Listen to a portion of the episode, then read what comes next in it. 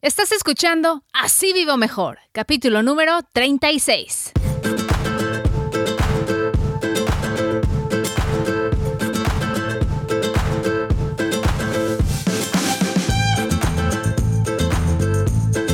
Hola, ¿cómo estás? Muchísimas gracias por acompañarme en Así Vivo Mejor podcast. Es un programa dedicado a compartir contigo información práctica que nos ayude a administrar mejor nuestro dinero, ahorrar y hacernos a la idea de una vez por todas de vivir sin deudas para vivir mejor, con menos preocupaciones, menos estrés y mejor salud. Yo soy Yasmín Thomas, soy periodista mexicana radicada en Estados Unidos y ganadora de 11 premios regionales Emmy. También soy coach de finanzas personales por la organización Ramsey Solutions. Muy bien.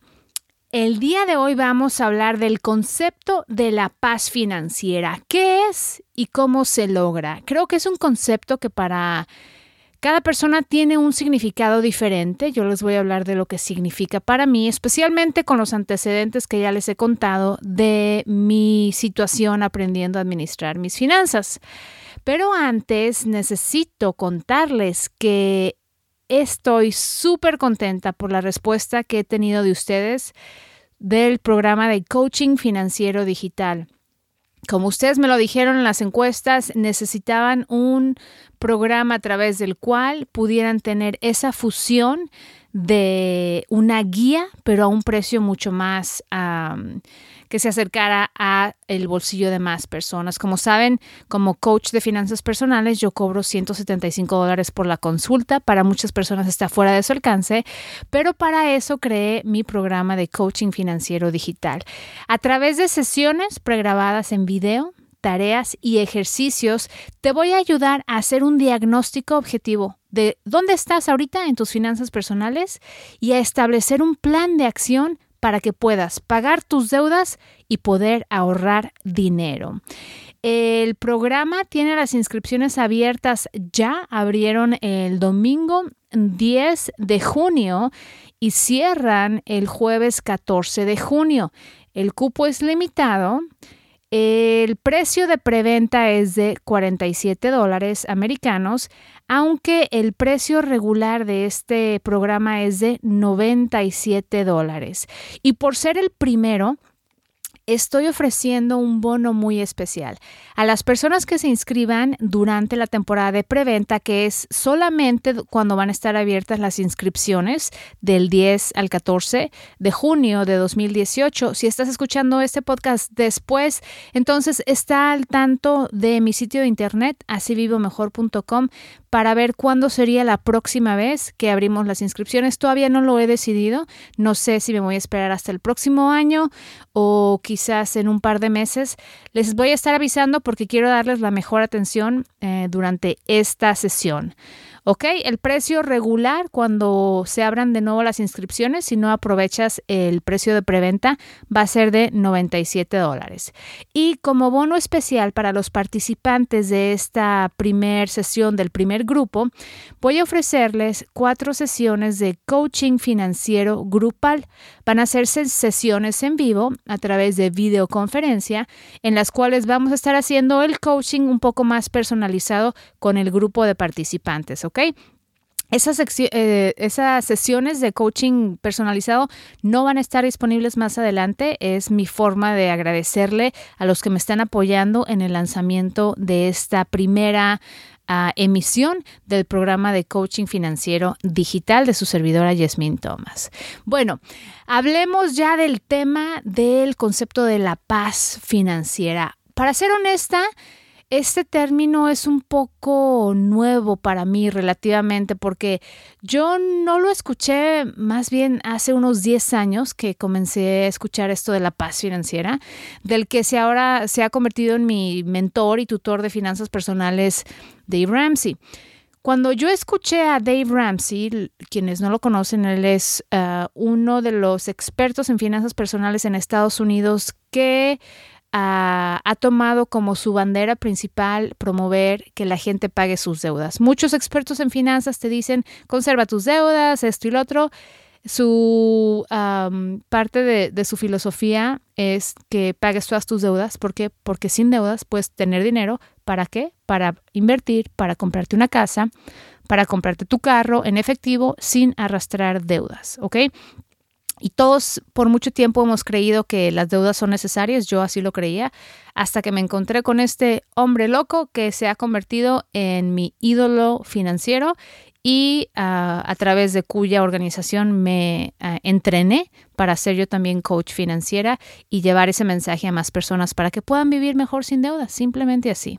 Entonces, cuando yo escucho a Dave Ramsey hablar de esto de la paz financiera, pues honestamente a mí me sonó muy extraño porque en mi opinión la paz y las finanzas son dos conceptos que generalmente como que no combinan, ¿no? Como, como es como el agua y el aceite. Es como ir al restaurante o al bar y decirle al cantinero, sírvame una cerveza bien al tiempo.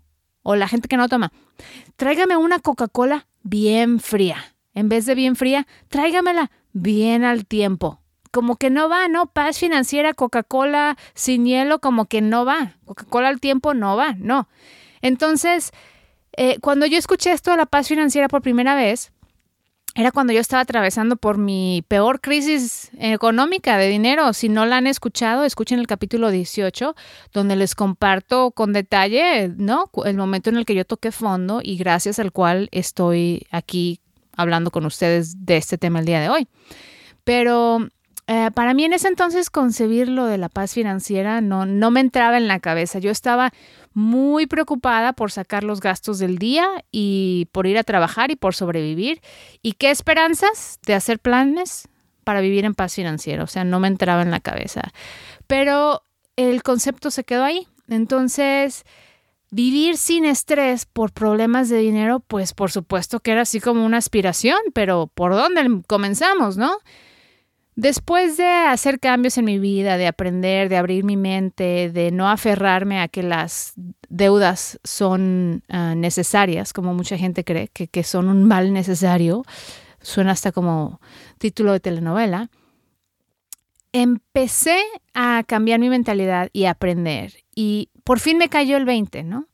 Que para poder vivir en paz, en realidad necesitaba cumplir con ciertos requisitos. Número uno, deshacerme como fuera posible y por completo de mis deudas. Ahorita me parece obvio porque he visto los resultados, pero en mi momento de crisis, pues yo no veía las cosas con claridad. Para mí todo era oscuridad, para mí era vivir al día y pagar las cuentas de hoy y ahogarme con las que venían. Y, y pensar que se iba a acabar el dinero, ¿no? Pero si las deudas y la pérdida del trabajo de mi esposo eran el origen de mis preocupaciones, pues quitarme de deudas iba a ser la solución a la mitad de mis problemas. Y con menos deudas, menos necesitamos depender de dos sueldos, ¿no? Entonces, ese fue mi objetivo. Pagar deudas y no acostumbrarme a vivir con dos ingresos, sino con uno solo, porque cuando entonces tienes dos ingresos, pues tienes un montón de, de dinero extra. Pero tienes que hacer tus sacrificios, tienes que organizarte.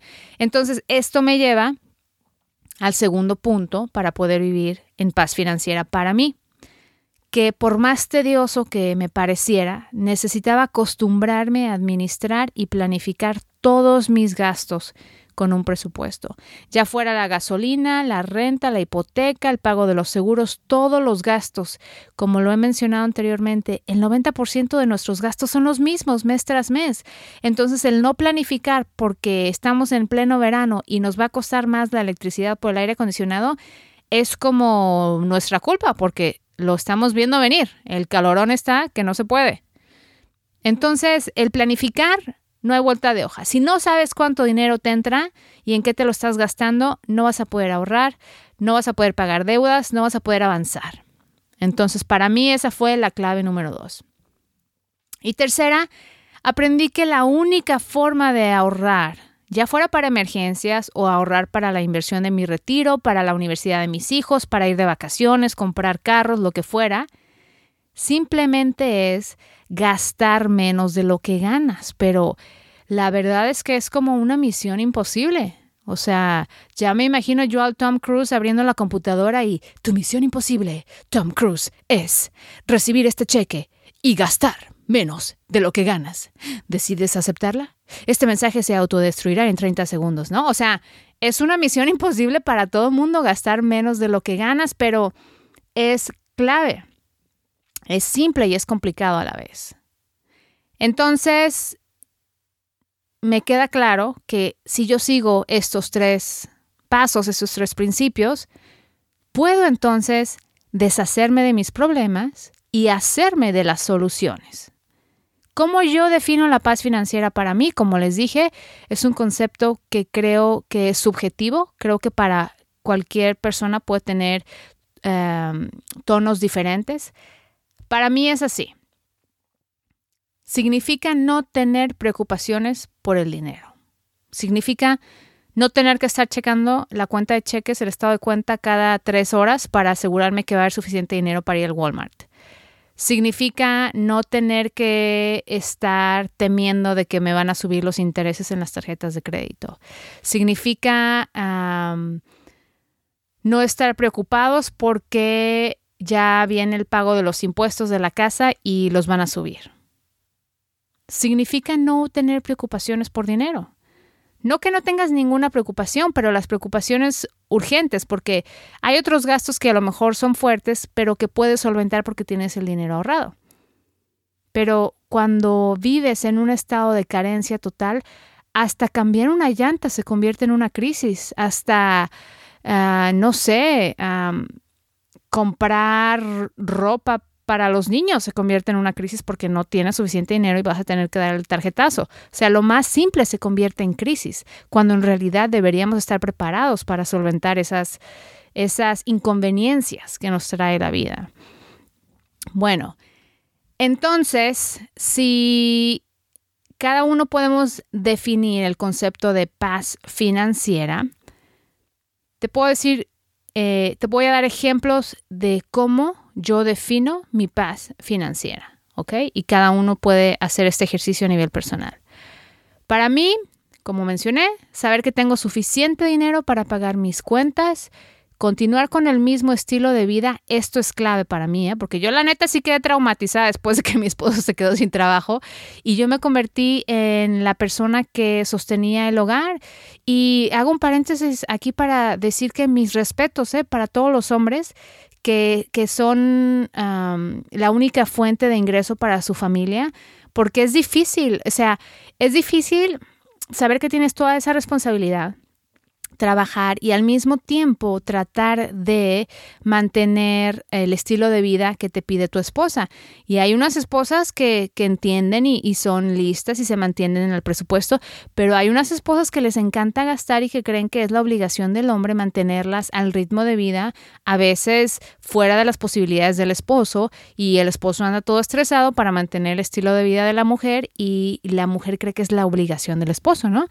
Eh, en mi caso, no, no era eso, sino que simplemente estábamos acostumbrados a vivir con dos sueldos y el día que un sueldo nos faltó, entonces la mitad de nuestros gastos tuvimos que o eliminar o sacar de las cuentas de, ahorros para, para pagarlos, ¿no? Y llegó un, momento en que las cuentas de ahorro se acabaron. Y afortunadamente, como ya les he contado antes, mi esposo encontró trabajo y entonces nos logramos recuperar. Pero en ese, en ese periodo donde yo fui la responsable de mantener a la familia, para mí fue súper estresante y, y me, me ayudó a tener la perspectiva de que es duro y como esposa, si tú eres esposa y te quedas en casa, como esposa, mi recomendación para ti es que tengas eso en mente. O sea, a veces creemos que nuestra responsabilidad es estar en la casa, hacer la comida y cuidar a los niños y la responsabilidad del esposo es traernos el dinero que nosotros queremos para mantener el estilo de vida que nosotros queremos. Pero, ¿qué tan realista es eso? ¿Qué tan realista es nuestro plan? Siempre tiene que haber comunicación con el esposo porque hay muchos esposos que sé que andan súper estresados por mantener el estilo de vida de las esposas. No les quieren fallar, pero al mismo tiempo hay unas esposas que honestamente están fuera de control con sus gastos, con las marcas de ropa que quieren traer, con las marcas de carros que quieren manejar, con la competencia con la cuñada y con la vecina por ver quién trae mejor collar, reloj, esto y lo otro. Pero bueno, Ese era un pequeño paréntesis. Bueno, ¿qué significa para mí, Yasmin Thomas, tener paz financiera? Para mí, simple y sencillamente, poder pagar una reparación de mi coche o una reparación en mi casa sin que el gasto me quede corta de dinero.